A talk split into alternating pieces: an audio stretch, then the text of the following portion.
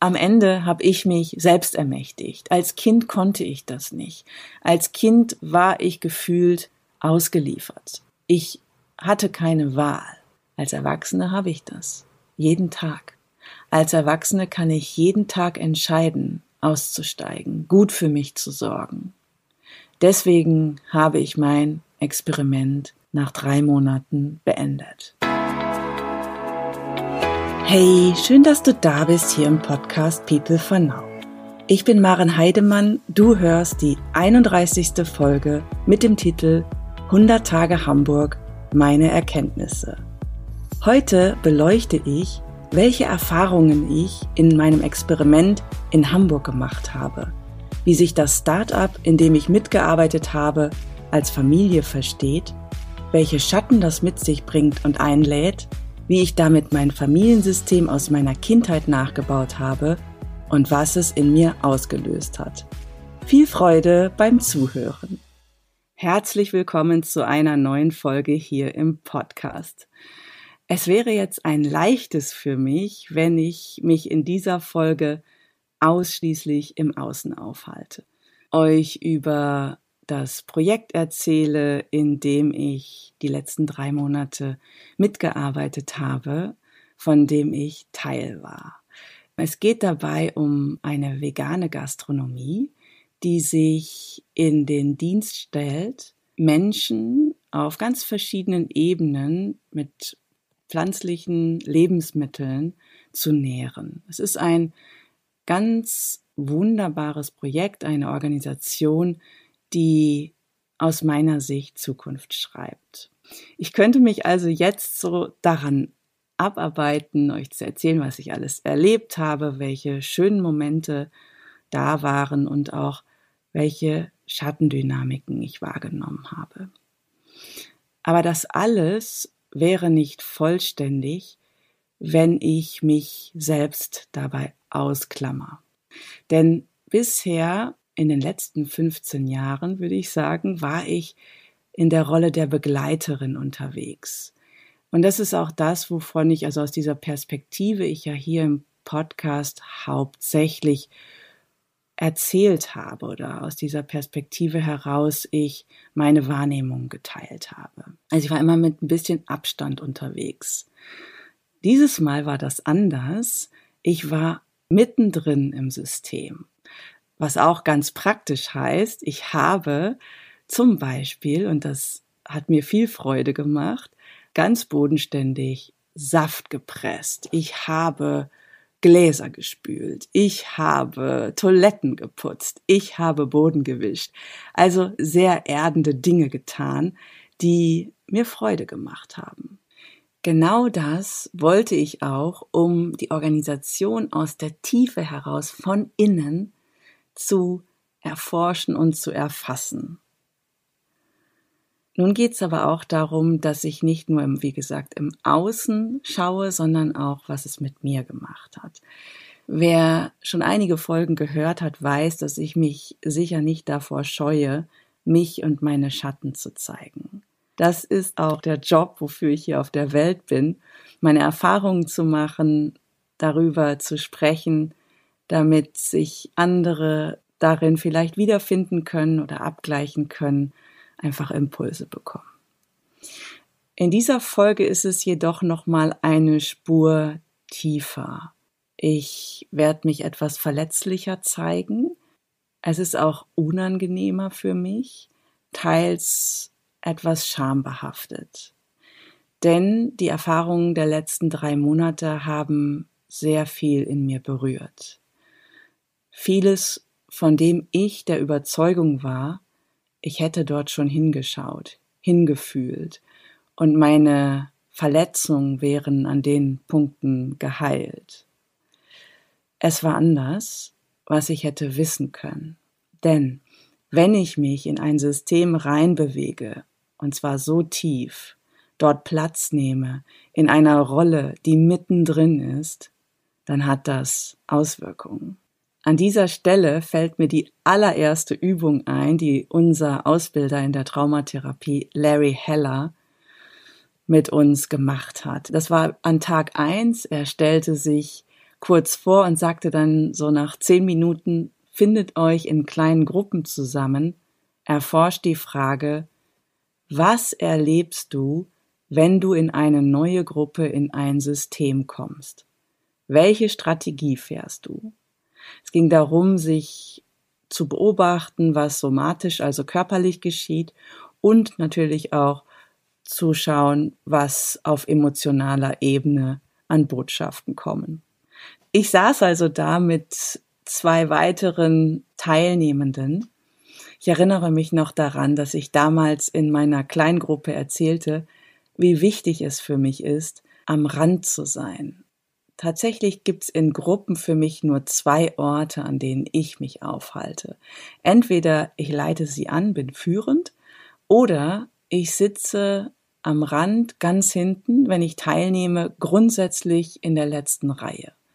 Ihr findet mich nie in der ersten Reihe. Ich fange auch nie als Erste an zu sprechen. Und jahrelang habe ich gedacht, das hätte irgendwie mit Traumatisierungen zu tun. Ich hätte mich so entwickelt aufgrund von Verletzungen, habe mich dafür abgewertet. So, ich bin nicht richtig. Andere stellen sich doch auch hin, nehmen einfach das Mikro und beginnen zu sprechen. Fakt ist aber, dass meine Kompetenz eine andere ist. Bei mir geht es darum zu beobachten, das System vom, von der Seite her oder vom Rand aus der letzten Reihe heraus im Blick zu haben, um dann, wenn ich gefragt werde, Impulse zu geben. Im Experiment in Hamburg habe ich all das missachtet. Ich war einfach so begeistert von all den Möglichkeiten, die ich in dem Start-up gesehen habe, in der Organisation, die Vision, die ich von der Gründerin sehen konnte, all das hat mich wirklich so stark angezogen, dass ich über mich selbst hinweggegangen bin. Dabei ist das mein Wesen, begleitend unterwegs zu sein. Das ist mein Human Design. Jetzt komme ich gerade darauf. Das ist ein kleiner Exkurs für die, die doch nie etwas davon gehört haben. Human Design ist ein Tool, das die Analyse unserer Persönlichkeit ermöglicht und auch eine gewisse Einzigartigkeit von uns Menschen bestätigt. Ich habe wirklich Schwierigkeiten mit Tools, weil ich der Meinung bin, dass es keine in Zukunft einfach keine Tools mehr braucht. Dennoch gibt es einen Grund, wieso Human Design in der Welt ist und im Moment in der Persönlichkeitsentwicklung hoch im Kurs steht. Ich habe Human Design vor zehn Jahren kennengelernt. Dieses System basiert auf jahrtausendalten Lehren, wie zum Beispiel auf dem I Ching, auf der Chakrenlehre, Astrologie, und wissenschaftlichen Erkenntnissen aus der Quantenphysik, der Biochemie und der Genetik. Da steckt ganz viel Wissen dahinter und es wurde Anfang der 90er Jahre auf die Welt gebracht. Und wie funktioniert das? Du gibst dein Geburtsdatum in eine Maske ein, auch wo du geboren bist, und dann erhältst du online kostenlos dein Human Design Chart. Es sollte jedoch von, dadurch, dass das so komplex ist, von einer Person gelesen werden, die sich damit auskennt. So. Und jetzt zurück zu meinem Human Design und was das mit dem Startup hier in Hamburg zu tun hat. Ich bin eine manifestierende Generatorin, das ist der Typ. Das heißt, ich kann Projekte initiieren und umsetzen, das ist aber jetzt gar nicht so wichtig. Mein Profil ist 3-6 die sich damit auskennen, die oftmals kommt jetzt als wieder, oh mein Beileid, ja, das ist so. Es gibt in diesen Profilen Ziffern von eins bis sechs, die bestimmte Kompetenzen, Aufgaben beschreiben. So. Bei mir ist es so, die drei steht dafür, dass ich Erfahrungen sammeln muss, darüber spreche, Experimente mache, was ich jetzt in Hamburg getan habe und auch Fehler machen sollte, damit andere davon profitieren. Die sechs in Kombination ist, dass ich auf dem Dach sitze, recht objektiv von der Seite oder auch aus der letzten Reihe heraus meine äh, Wahrnehmung habe und von dort Impulse gebe. So, jetzt komme ich also als Person mit dem Human Design Profil 3.6 in dieses Startup und platziere mich mitten rein.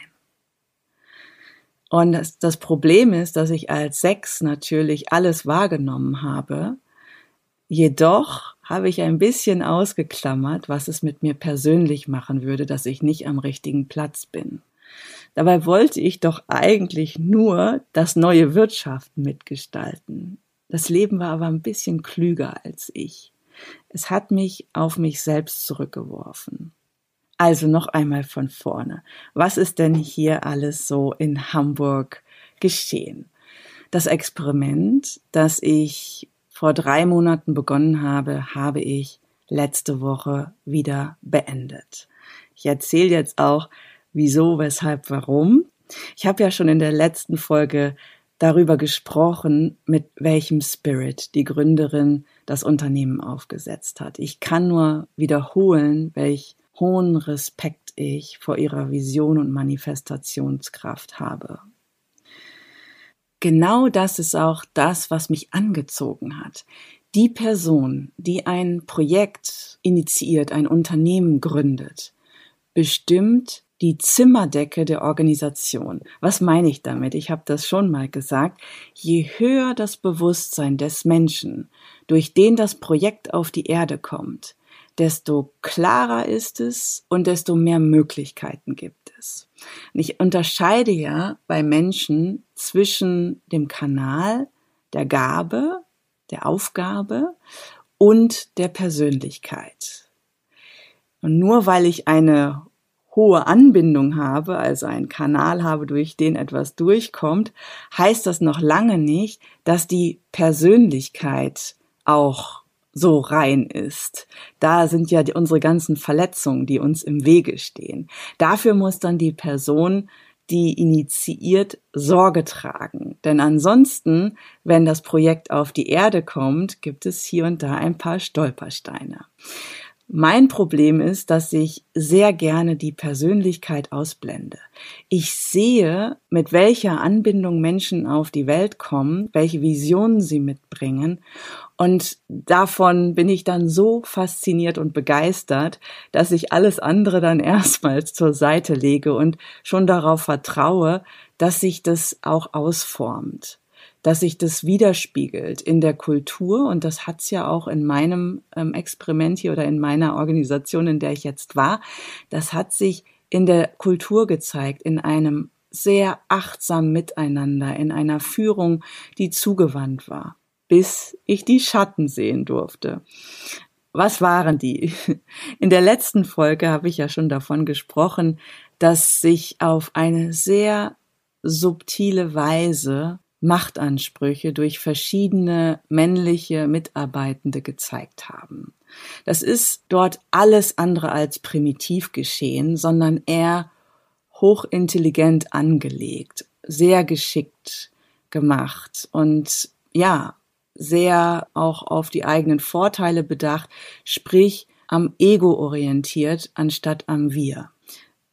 In dieser Organisation haben sich Machtverhältnisse neu sortiert. Die Frauen sind auf sehr natürliche Weise in die Führung gegangen, was sie auch noch viel mehr tun dürfen. Die Gründerin ist an der Stelle von allen respektiert, geachtet, geschätzt.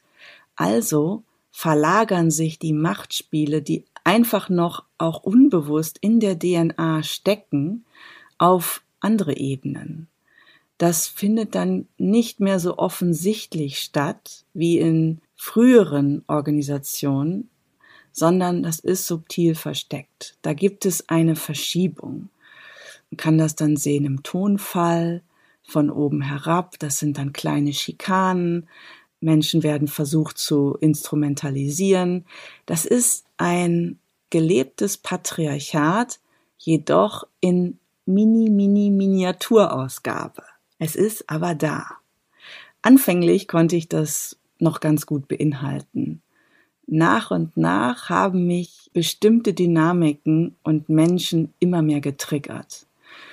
Irgendwann war mein ganzes System nur noch auf Alarm. Also das war wirklich heftig, wie ich das an mir selber beobachten konnte. Im Namen, also das ist die Richtung der Traumatherapie, aus der ich komme.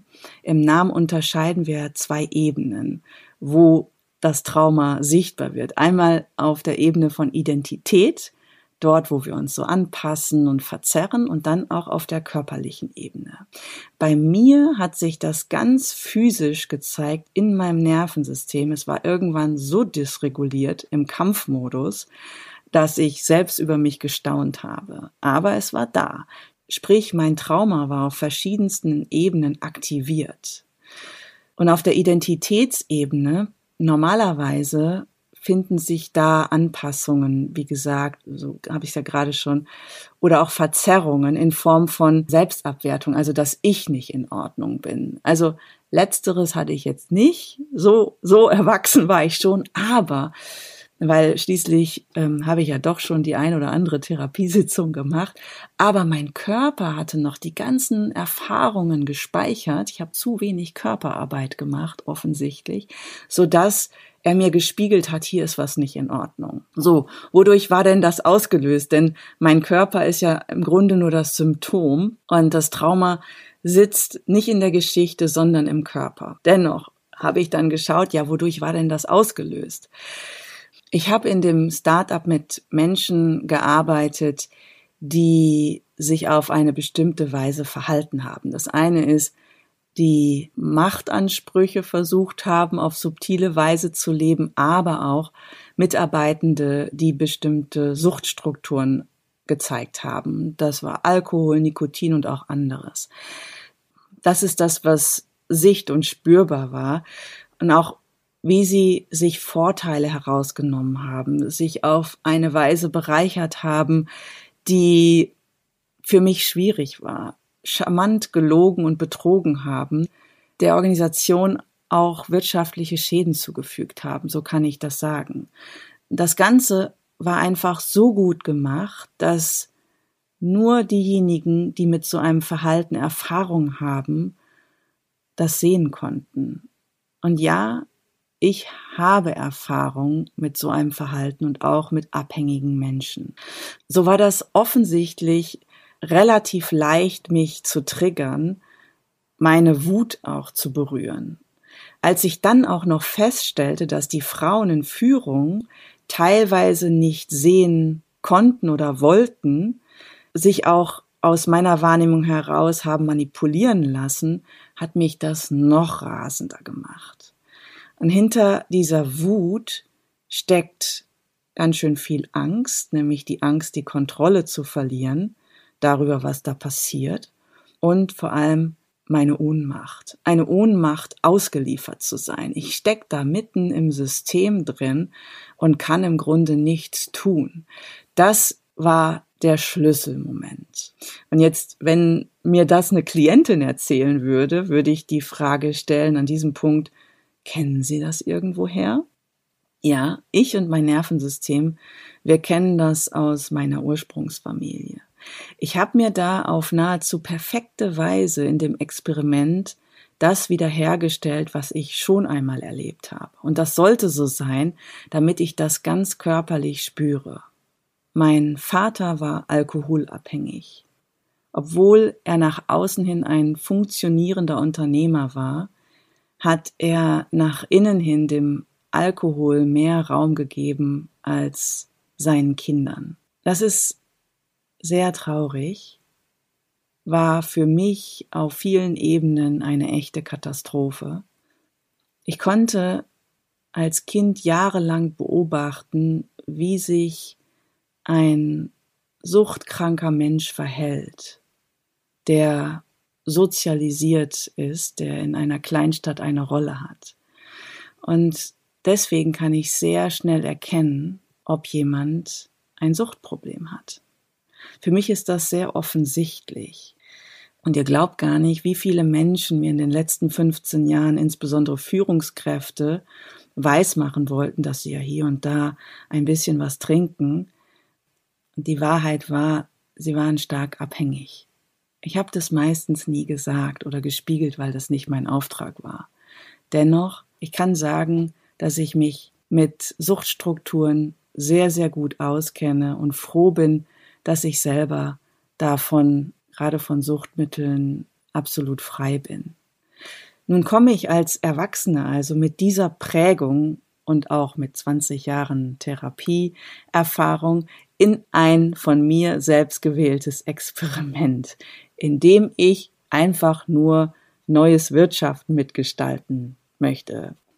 Jetzt habe ich aber einen ganz anderen Spiegel bekommen. Es ging überhaupt nicht ums neue Wirtschaften, sondern es ging tatsächlich an dieser Stelle einfach mal darum, mich selbst zu erkennen, zu sehen, wo ich bin. Und während ich als Kind die die ganze Katastrophe rund um meinen Vater auf mich bezogen habe, mich dafür selbst verurteilt habe, abgewertet habe, das machen Kinder, um die Beziehungen zu schützen, habe ich als Erwachsene keine Sekunde darüber nachgedacht, ob bei mir irgendwas falsch sein könnte. Ich war einfach nur stinkwütend. Am herausforderndsten war dann auch noch, dass sich das Start-up als Familie gesehen hat. Also hierin sind die Schatten vorprogrammiert. Das Unternehmen als Familie. Also wir haben es hier nicht mit einem Familienunternehmen zu tun, aus dem ich komme, sondern wir haben es mit einem Unternehmen zu tun, das sich als Familie konstruiert. Das ist wirklich schwierig. So kann ich das auch aus systemischer Sicht sagen. Wer ist hier in welcher Rolle? Wen zieht die Familie als Mitarbeitende an? Wo sind Grenzen? Höhepunkt war, als ich im Projekt eines Tages mit dem Mann und Kleinkind der Gründerin auf der Terrasse stand. Plötzlich kam ein Mitarbeitender, fragte nach irgendwas. Danach fragte er den Mann der Gründerin, und was soll ich als nächstes tun, Papa? Es war natürlich ein Scherz. Das Dumme ist nur, das war auch die bittere Wahrheit. In der Regel ziehen solche Systeme Menschen an, die auf der Suche sind nach tiefer Verbindung. Eigentlich wollen wir das ja alle. Tiefe Verbindung, Halt, zugehörig sein, aufgehoben sein. Das, was eigentlich die Ursprungsfamilie geben sollte, was aber in den meisten Fällen in einem schweren Mangel ist, und diejenigen, die besonders starken Mangel haben, entwickeln eine Sucht daraus. Hinter jeder Sucht steckt die Sehnsucht nach Verbindung, nach Halt, zugehörig sein, aufgehoben sein. Deswegen lädt dann ein System, das sich wie eine Familie versteht, genau das auch ein. Da kommen dann Menschen, und eigentlich ist es ja auch immer so, aber da insbesondere, da kommen dann Menschen, die bestimmte Bedürfnisse haben, die geheilt werden wollen. Und wenn dann noch die Gründerin, wir gerade gesagt, das ist so die Zimmerdecke der Organisation, möglicherweise in ihrem Ursprungssystem, in ihrer Persönlichkeit eine Suchtgeschichte hat, was ich nicht weiß, was aber nahe liegt, und was dann, wenn das nicht aufgelöst ist, zeigt sich das in ihrer Organisation bei den Mitarbeitenden. Es ist wie ein Spiegel. Und es ist dann wenig verwunderlich, wenn aus dieser familiären Organisation ein Durcheinander wird, Verwicklung da ist, wenn Menschen in die Rollen gehen von Rettern und kompensieren, wenn Co-abhängig sein da ist. Und da braucht es Abgrenzung, Klarheit, Differenzierung. Das ist die Aufgabe derer, die das Projekt initiieren und führen. Das hat nichts mit Hierarchie erstmal zu tun in der alten Vorstellung, sondern das hat was mit Kompetenz zu tun. So, nun kann ich natürlich gucken, was hat das alles mit mir persönlich zu tun. Das habe ich ja auch gemacht. Ich kann aber auch sagen, vielleicht bin ich ein Symptomträgerin dieses, dieses Systems und habe einfach nur das auch hochgespült, was jetzt nicht nur bei mir persönlich in meinem Körper noch an Auflösung gewartet hat, sondern was im System an vielen verschiedenen Ecken sicht- und spürbar war. Wut und Ohnmacht. Diese drei Monate haben mich viel Energie gekostet, das kann ich so sagen. nach meinem letzten Arbeitstag habe ich das bis tief in meine Zellen spüren dürfen. Wie so eine Erschöpfung, die nahezu chronisch ist. Das hat mir mein Körper signalisiert. Hey, du bist hier über deine Grenzen gegangen. Ich habe einfach draufgezahlt. Das kann ich so sagen. Energetisch, emotional, mental, mit meinem Spirit und auch finanziell. Es war ein ziemlich teures Experiment für mich. Dennoch möchte ich es nicht missen, denn es hat mir ermöglicht, mich mit mir und meinem Körper, meinem Nervensystem, auch meinem Wertesystem noch einmal viel, viel tiefer zu verbinden. Ich glaube, diese Heilung hat es auch noch einmal gebraucht. Da gibt es aus meinem Empfinden nach auch gar keinen Zufall, dass ich jetzt da war, sondern ich habe mich sehenden Auges selbst hineinbewegt mit einer sehr reinen, aufrechten Haltung, das neue Wirtschaften zu unterstützen. Dabei habe ich ausgeblendet, dass das System noch lange nicht so weit ist. Wir sind auch nach wie vor in einem Übergang zwischen alt und neu. Genauso wie ich das offensichtlich bin. Das wollte ich vielleicht nicht ganz wahrhaben. Auch das ist einfach deutlich. Also dieser Übergang ähm, in mir zwischen alt und neu, aber wenn ich Teil von dem größeren Ganzen bin, dann ist das ja logisch, dass sich das, was im Außen zeigt in der Gesellschaft, auch in mir widerspiegelt. Das habe ich auch schon öfter gesagt. Wie im Kleinen, so im Großen, wie im Großen, so im Kleinen. Am Ende habe ich mich selbst ermächtigt. Als Kind konnte ich das nicht. Als Kind war ich gefühlt ausgeliefert. Ich hatte keine Wahl. Als Erwachsene habe ich das.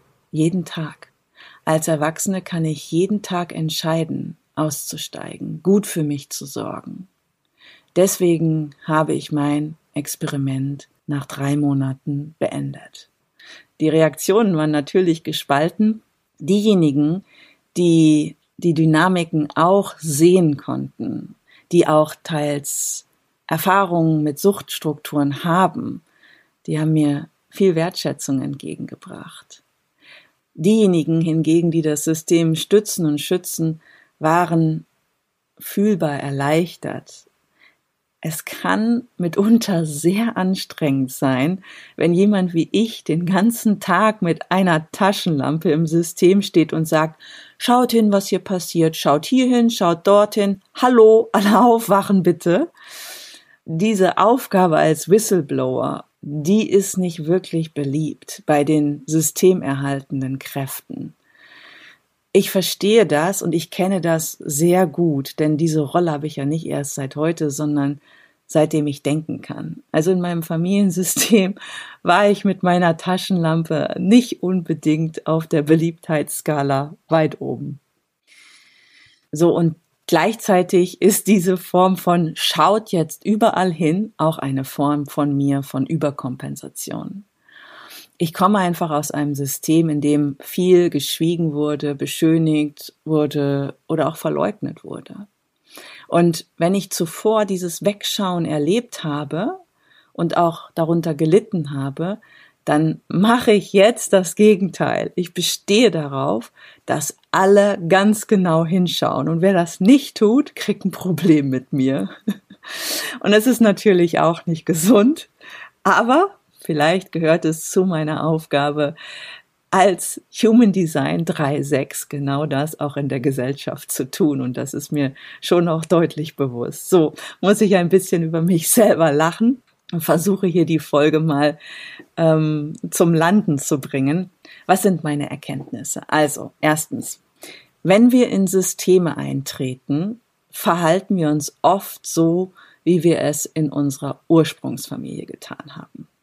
Zweitens. Die Person, die ein Projekt, ein Unternehmen, ein Startup initiiert hat, bestimmt die Zimmerdecke. Die Schatten dieser Person spiegeln sich meist in der Organisation und in den Mitarbeitenden. Drittens. Die Muster, die du als Kind gelernt hast, als Überlebensstrategie, In meinem Fall war das Ausgleichen, Kompensieren, Retten, Taschenlampe hinhalten. Die sind vorbei. Die Menschen wachen ja gerade reihenweise auf. Es geschieht eigentlich fast automatisch, dass sich die Frequenzen heben, dass sich ähm, Trauma auflöst, mehr Licht ins Dunkle fällt. Dennoch, es braucht klare Grenzen, insbesondere bei Menschen mit Suchtstrukturen. Es braucht Entscheidungen, dass man sich da frei macht und die Menschen in die Verantwortung bringt, anstatt Verantwortung für sie zu tragen. Ich glaube, ich bin jetzt bei Punkt 4, ich weiß schon gar nicht mehr. Wenn du in der Ohnmacht bist, du hast eine Wahl, es ist eine Entscheidung. Wenn du das Gefühl hast, du bist am falschen Platz, hast du die Entscheidung und die Wahl als Erwachsene rauszugehen, an den richtigen Platz zu gehen. Fünftens, glaube ich, etwas zu beenden ist oft ehrlicher, als anzuhaften oder erziehen zu wollen. Und sechstens, Familie, wie wir sie verstehen, dieses klassische, konventionelles löst sich einfach immer mehr auf. Die Form weitet sich. Organisationen jedoch, die sich als Familie bezeichnen, heute als Familie bezeichnen, tragen Schatten in sich. Da gilt es hinzuschauen. Siebtens, und das ist eher ein Reminder an mich selbst, die Bewegungen kommen immer von innen nach außen. Wenn ich denke, ich bewege mich in ein System, um an den Strukturen arbeiten zu wollen oder mitzugestalten, dann zeigt mir das Leben, dass es nicht ums Außen geht, sondern um mein Inneres. Und da beginnt der Wandel. In diesem Sinne möchte ich die heutige Podcast-Folge mit ein paar Impulsfragen für dich beenden. Wo in deinem Leben wiederholst du etwas, was du aus deinem ursprünglichen Familiensystem kennst. Wenn du etwas wiederholst, wie geht es dir damit? Was fühlst du? Bleibst du im System? Passt du dich an? Wandelst es? Oder entscheidest du, rauszugehen? Wie steht es um deine Abhängigkeiten? Sehnsüchte. Wo klebst du fest? Was glaubst du im Außen zu brauchen, damit sich dein Nervensystem entspannt? Welchen Mangel kompensierst du damit in dir?